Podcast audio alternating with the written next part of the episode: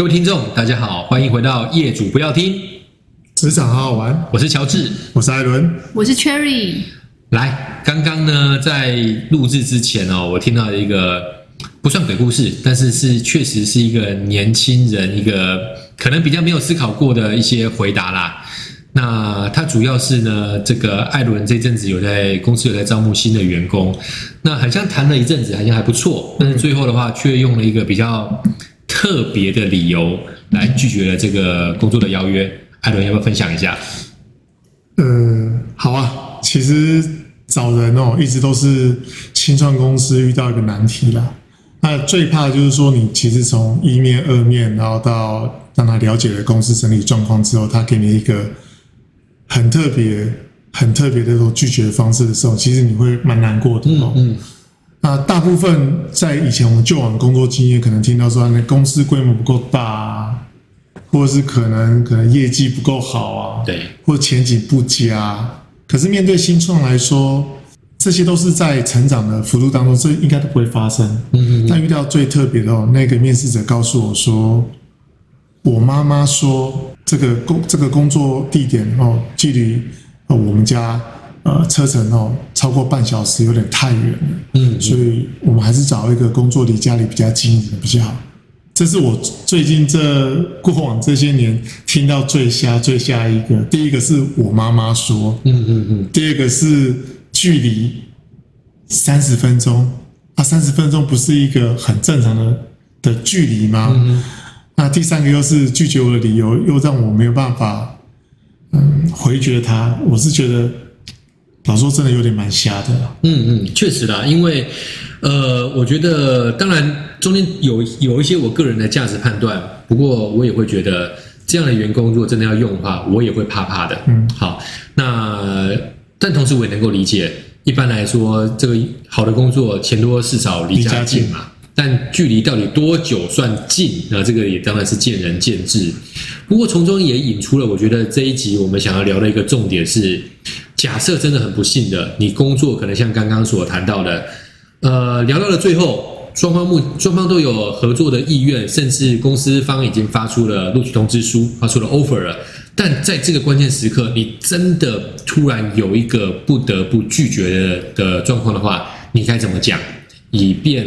还是能够让双方宾主尽欢，或至少不要撕破脸。那当然衍生出来的话，可能譬如说在面试邀约的时候啦，多多少少也都会有些拒绝，可能你一搞不好就会有些尴尬的场合了。那我相信身为 hunter 的话，中间遇到这样的案例也不少。那 Cherry 能不能请你分享几个比较经典的，或者说你觉得比较特别印象深刻的？嗯。呃，关于一开始的接触、面试邀约的拒绝，吼，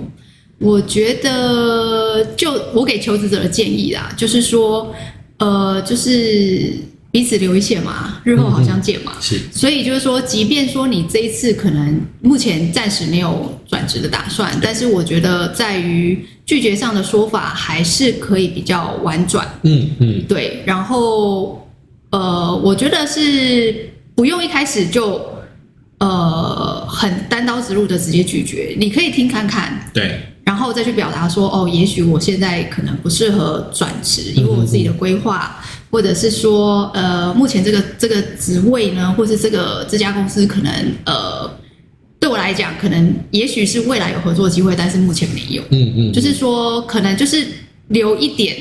帮自己留一点后路啦，嗯，嗯，这个部分。那至于说到了 offer 的阶段，然后你可能后来可能有两三家在考虑，然后呃，对于其中一家要很抱歉的说拒绝的话，我觉得如果就你是透过 hunter 的 hunter 好朋友的的的介绍引荐进去的话，我觉得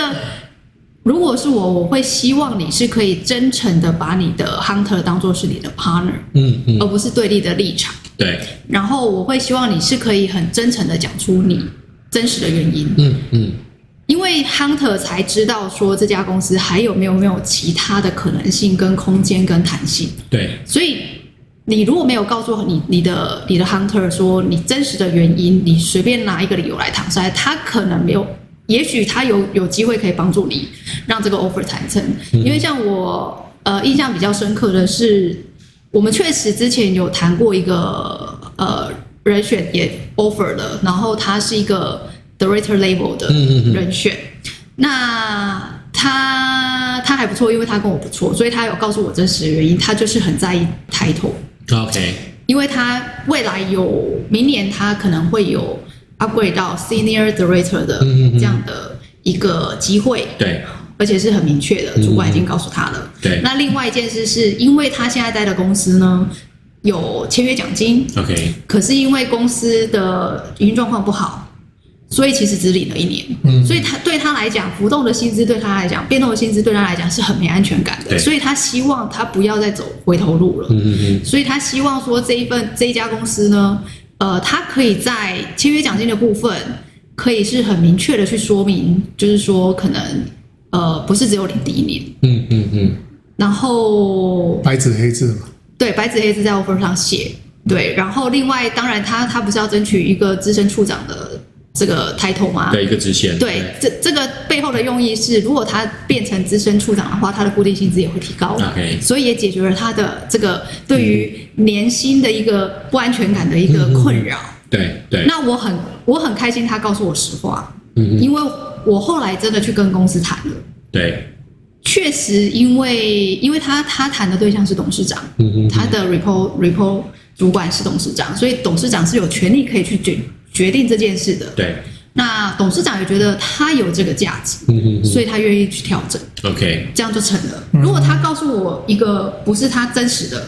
真实的理由，可能就用随便一个理由，唐朝说哦，可能就是。不考虑，因为现在可能我明年要晋升了，对，然后所以他给我这个抬头，我觉得也也还好。嗯，如果是用这个方式来讲，我们就没有下一步的可能性，可能性了。对，然后他也没有办法去拿到这个很好的 offer，其实他们是可以给的。对对，如果他一开始就拒绝我，然后不告诉我他真实的原因，了解，了解。因为我觉得从这个 case 当中的话，我们可以清楚的看到那个脉络是。我们真的建议，如果这个 hunter 好朋友他已经跟你建立了一定的信赖关系的话，呃，所有的听众，你应该在这个时间点就会有很清楚的呃几个考量。第一个是说，我们会建议说真实的状况，而且是确确实实的。举个例来说。我真的对于这个职缺没有兴趣，你也可以直接说，因为代表你不会希望，你就你就不希望这个 hunter 再帮你额外做一些争取了，嗯，或者是说，即你讲的太模糊，这个 hunter 帮你争取，就发现又不是你要的，你会发生发现你这可能上不上下不下的，这样其实对于双方的关系维系也不太好。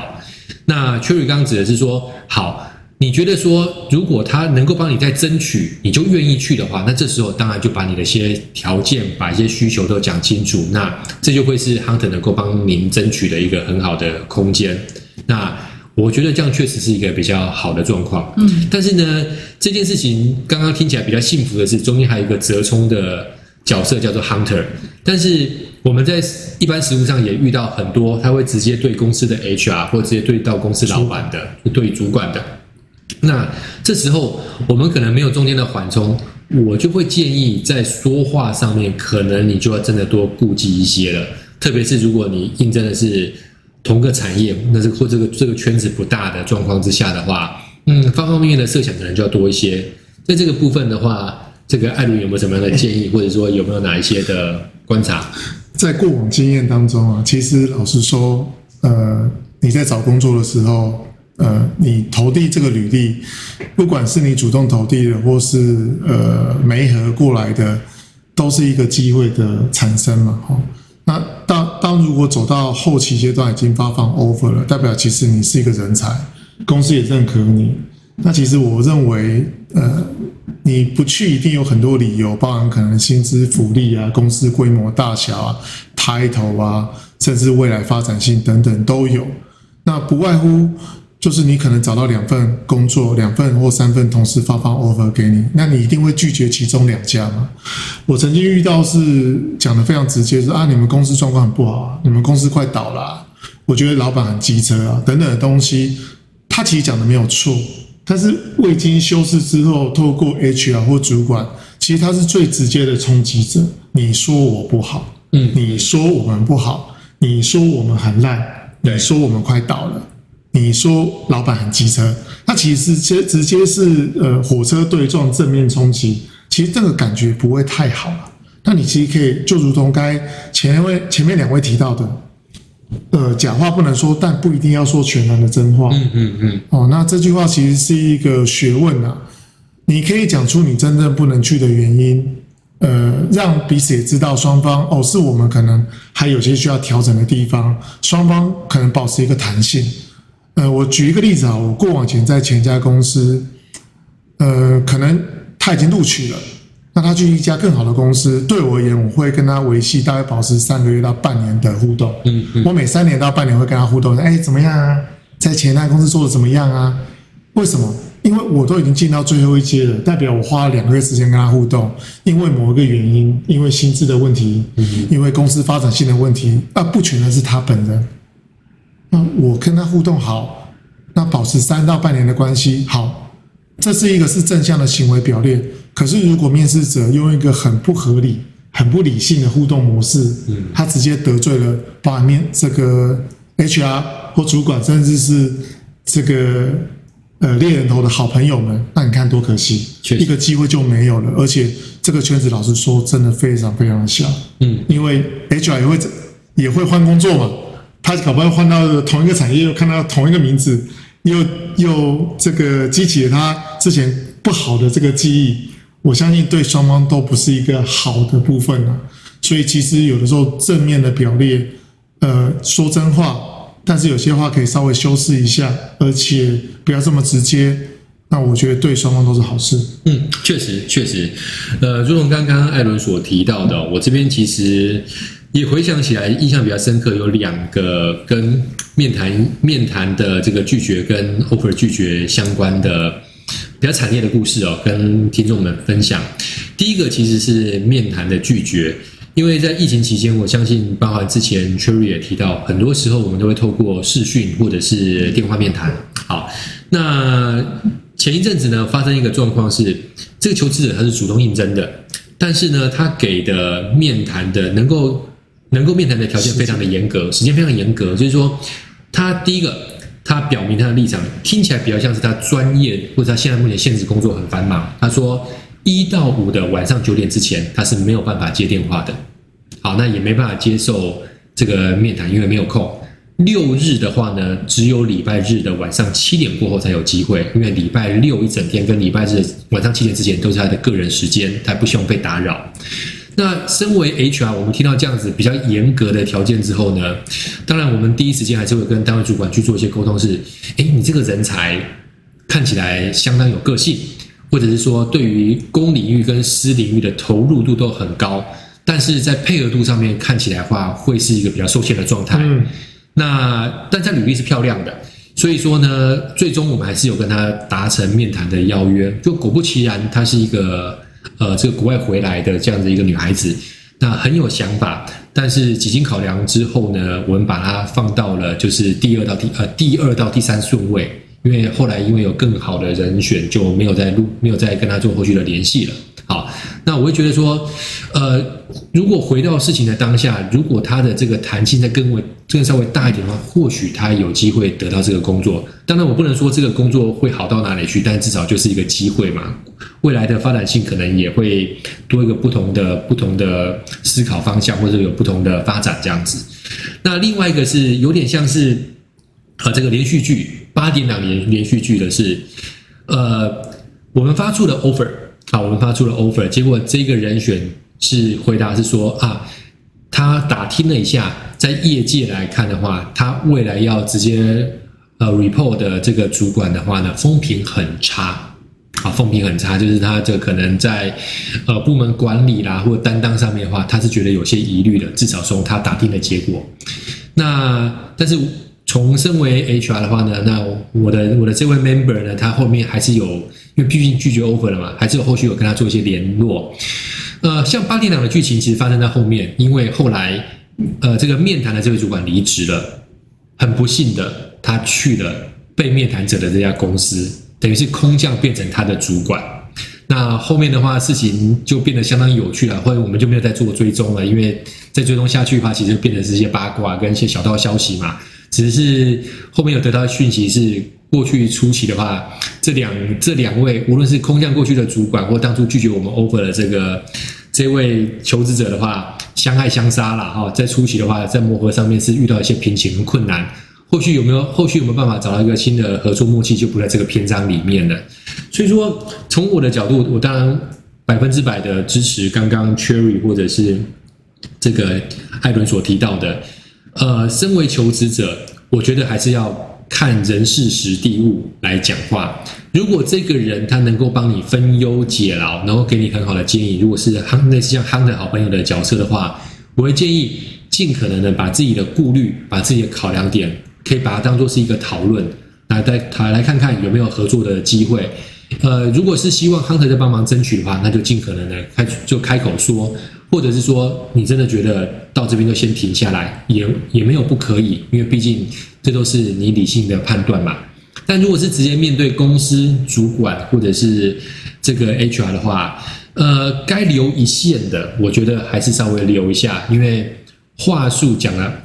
讲话讲的稍微漂亮一点的话，对于你未来在某一个某一个特别的场合，或者说你天天晓得会不会跟这个主管或者跟这个 HR 在下一家或者在业界当中还有碰面的机会。呃，可能都会有一个比较好转换，不要把话说死。嗯，好，那谈到这边，那我们这一集主要就是谈到如何漂亮的在面谈当中拒绝，或者是说在拿到 offer 当中的话，还是在可能的状况之下保留双方未来合作的默契，尽可能不要撕破脸。那也刚好在这个时间点，毕竟现在大部分的听众在谈的都应该是所谓的年后转职喽。在这过程当中，我们也希望大家这个华丽转身，这无论说留在现在的工作当中，或者是转职，都能够取得一个漂亮、一个好的、一个更长远的发展。好，以上就是本集的内容。我是乔治，我是艾伦，我是 Cherry，我们下次见。好，拜拜，拜拜。拜拜。